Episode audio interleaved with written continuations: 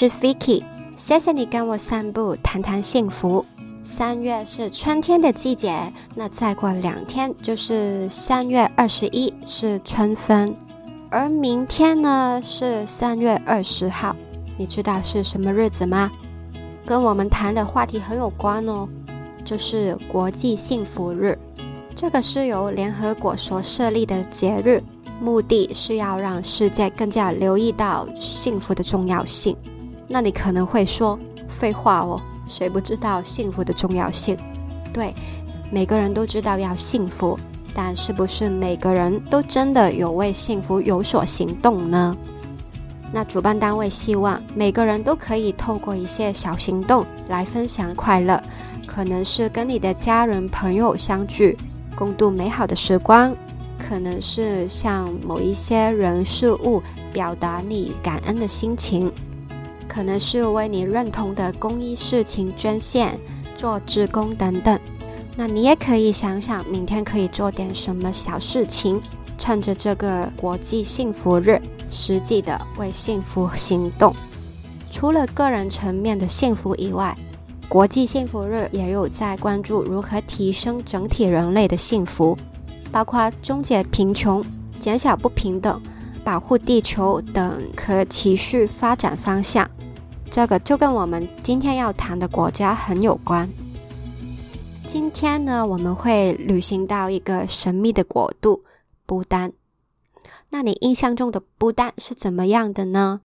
我想很多香港人或者台湾人听过不丹的名字，都是因为那是梁朝伟和刘嘉玲结婚的地方吧。那脑中的一些刻板印象，可能就会觉得不丹是一个很神秘的地方，很封闭，里面全部都是佛教徒等等。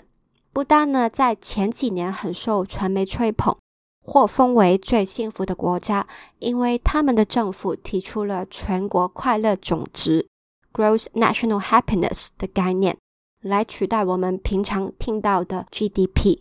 这样一个的政策改变呢，掀起了国际社会的讨论，开始关注我们的政府、社会还有每一个人。是不是应该从着重经济转移到着重幸福？所以突然，不丹就成为了幸福国家的代名词。今天我们就来看看不丹为什么幸福。首先介绍一下不丹这个国家，它的位置夹在于中国和印度中间，喜马拉雅山上的一个内陆国。他们的土地大部分都是山地。有七十四帕是森林，不丹不算富有。二零二二年的人均 GDP 在世界排名是第一百三十。那给你一个参考，台湾呢是排第二十八。不丹呢也是一个比较嗯封闭的国家，他们刚刚从君主专制步向君主立宪制。就是由国王操控所有权力，转变成有国会总理选举的制度。但国王现在还是有很多的影响力啦。佛教是他们的国教，民风也比较保守传统，也是世上最后一个开放电视和网络的国家。所以很多面向来说，不丹依然保留着古国的样貌，建筑风格传统。人民都会穿传统服饰上班上学，加上高山、森林等自然环境，还有神秘的佛教氛围，让不丹成为 soul searching 的旅游热点。听起来，不丹这个国家就是一个普通的南亚国家，跟邻近的西藏、尼泊尔，甚至印度的文化也很相似。那不丹人民的幸福从何而来呢？我们就从不丹提出的国民幸福指数说起吧。这个概念是由不丹上一任的国王辛格旺楚克所提出的。当时不丹还在一个未开发的状态，国王在思索不丹下一步要怎样发展嘛。他认为现代化的过程必须带来幸福。如果只为了发展而发展是没有意义的。他观察到许多国家在快速发展经济的过程中变得富裕和繁荣，但是人民并不快乐。他们失去了传统文化价值观，自然生态也受到破坏。他们为了财富失去了幸福。那国王也曾跟一位高僧对谈，得出了这个结论：如果你想得到幸福，你必须找到生命中的平衡，就是身心平衡。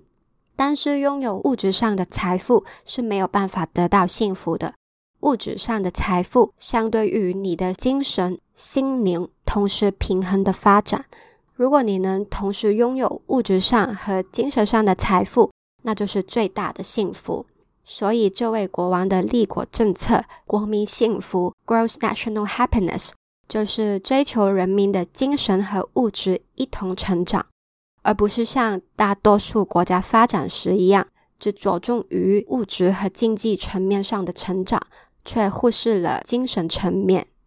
那 GNH 在量度什么呢？GDP 就是在计算一个国家产出的价值，那 GNH 呢，就是量度四个面向。第一是社会经济是公平而且可以持续发展的。以我们的尺来说呢，不但在教育、医疗、公共建设等等都是落后的，不但要改善这些面向，就需要发展经济，要终结贫穷，同时减小不平等。不能允许太大的贫富差距，同时呢，也要兼顾环境，不能有伤害大自然的行业。所以，不单没有印刷业，因为他们要保护林木。第二呢，就是保护自然环境。不丹的位置在喜马拉雅山，整体环境是非常脆弱的，一点的挖掘与破坏都可以引起山崩和灾害。不丹人也是从小依山而活。他们对雄伟的自然是充满敬畏之心，壮丽的自然景观也是令人心灵平静的泉源，所以他们会想保护环境，留给后代最珍贵的资产。第三呢，是维护还有推动传统文化。不丹人的内心平静安稳，来自于深植在他们心中的文化价值观，例如重视家庭、敬重长者。和谐相处，还有互相照顾等等，有很重视群体生活的生活模式，这些价值观就能够抵抗现代化所带来的各种个人化的浪潮。他们也有推动不丹的艺术、建筑、文学、庆典等等，来发展文化软实力。第四呢，就是要有良好的政府，这一切都需要有一个有效能、真心为人民服务的政府去执行。这个就是不单以国民幸福为中心的立国政策，他们不想为了现代化而牺牲了社会公益、自然环境、传统文化，想可以持续的发展下去。当然，不单选择这样的发展路径，就一定有好有坏嘛。以我们以发展的城市人角度来看，坏处就是经济成长不会快，社会建设、人民生活品质不会飙高。那当不丹日渐开放，不再锁国，不丹人跟其他国家的人就少不免有比较心。他们会用很贵的进口货，会透过电视、网络知道地球上其他地方的人是过着怎样物质丰裕的生活。这个是不丹新时代要面对的挑战。面对外面资本主义为上的世界，他们会质疑自己国家所选择的方向吗？还有就是，不丹这个国家的同质性很高，但总是有一些种族分别和冲突。不丹官方他们自己有一套的不丹文化，那对于少数民族还有他们保留的文化来说，就过得很辛苦了。更别说，如果你不是佛教徒的话，有没有宗教自由？以人类发展程度来说。不但在客观的 well-being 上未必能比得上现在榜首的北欧国家，但是呢，我觉得他们 push for 可持续发展是一个很好的表态。如果仿效已发展国家在工业革命时不惜一切的只追赶经济发展，那地球真的不会熬到太久，人类只会自取灭亡。所以，不单这一种为国民的长远幸福着想的可持续发展方向，我觉得是很值得我们这些已经在已发展城市的人去参考的。我们还需要继续冲精致吗？刚刚我们谈到的是不丹整个国家想执行的大方向，那么不丹人自己呢？如果他们的生活并不容易，他们的幸福感是来自于哪里？这个呢，我们就要说到不丹人的幸福观。不丹是以佛教立国，一个以心灵修持为主导的国家，所以他们是很着重精神世界的。佛教思想对不丹有很深的影响。例如慈悲、智慧、和谐等等，都深植在他们的价值观中。那他们有一位第五代转世高僧 Kajub Chen Rinpoche，创立了一所佛教学院，还会出游世界各地演讲，教授佛教思想。还有就是，如果你不是佛教徒，你也可以应用在生活中，令自己更幸福的知识。那 BBC 曾经访问他。里面呢，他有提到什么是幸福，我觉得这个很能够代表不丹人的幸福观。他说，幸福是要向内寻找的，而不是向外，就是无关外在的物质财富有多少惊奇历险。在他眼中，幸福有四大支柱，这个是人人都可以实践的，所以不需要皈依他们的信仰文化也可以做到的。那你可以听一听，想一想，是不是真的是这样呢？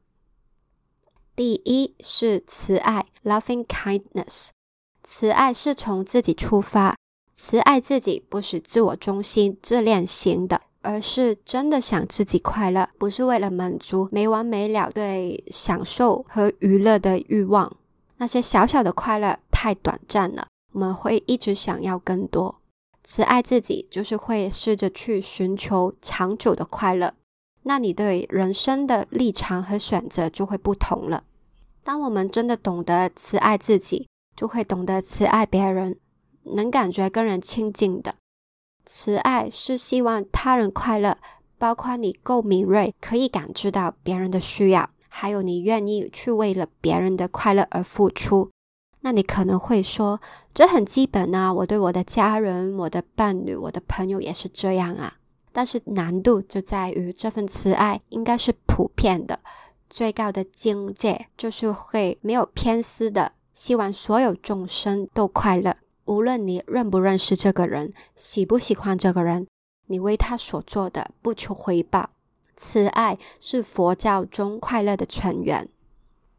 这个也带到我们去第二同理心 （compassion）。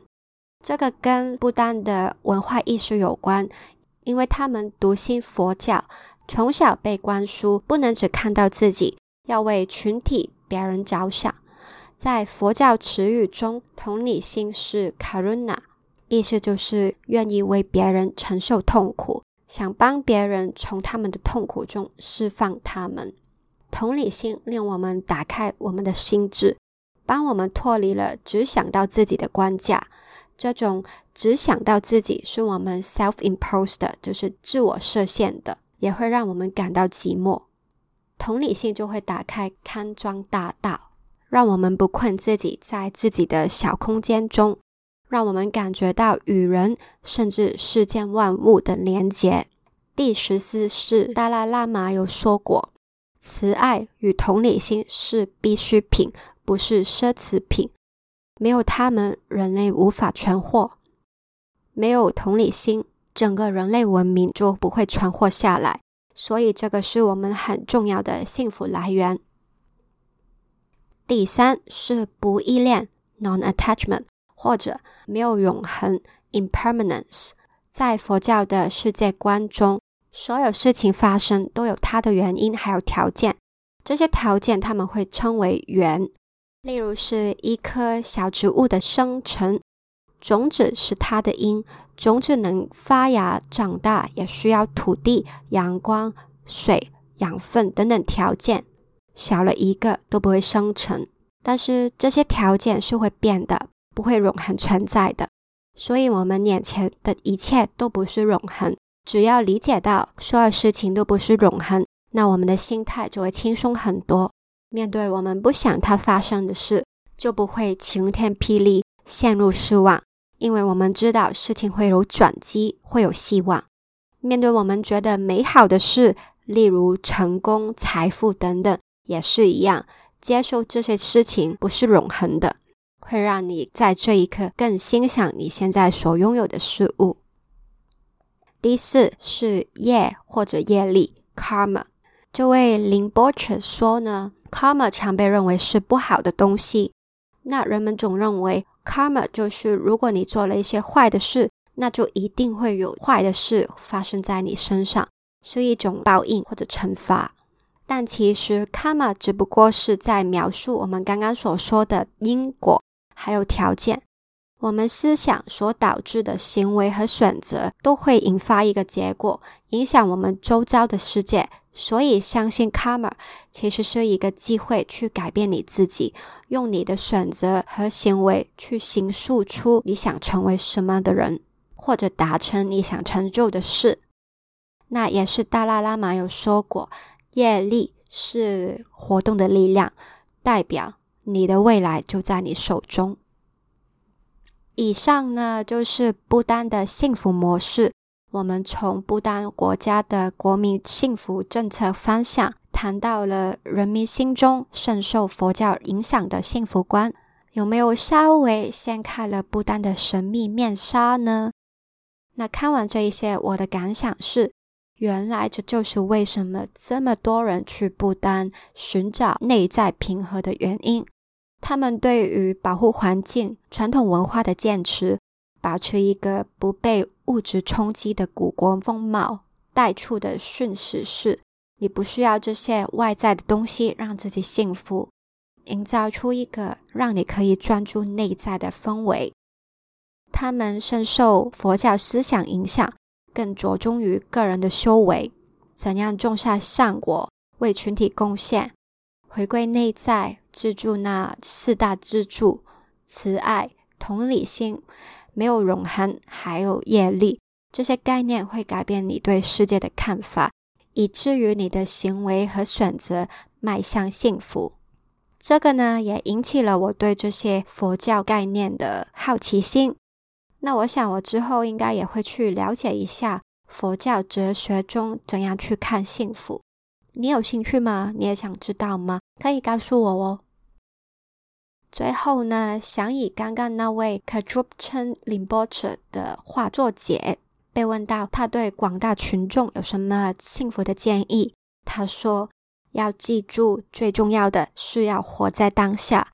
还有，幸福不是外在因素的副产品。”而是正向训练你的心智，幸福是每个人都可以抓住的。现在，请你用三十秒的时间想一想，你有试过慈爱自己，真的为自己长久的幸福着想吗？不是说想着怎样去无穷无尽的满足欲望，而是说去寻找 inner peace 的过程哦。在什么地方、什么时候，你真的会感觉到跟自己好好在一起，不需要外在的刺激，真正的感受到平和喜悦呢？如果没有试过的话，也不是一定要去不丹一趟 soul searching 的，可以学不丹人一样，试着 think outside of yourself，为群体效力，或者走进大自然，感受好山好水带来的平静。或者减少物质，减少外在环境对心灵带来的杂音，你也可以向内寻找幸福之道哦。谢谢你收听到最后，不知道你对这一集的幸福文化有什么感想呢？欢迎到这一集的网址留言告诉我，或者在 IG 上找我也行，我的 IG 是 v i k i c dot c o。喜欢的话，请订阅这个节目，还有 follow 我的 IG，就不会错过最新的节目了。请记得，我们每个人都值得，而且有能力幸福。我们下次约会见，拜。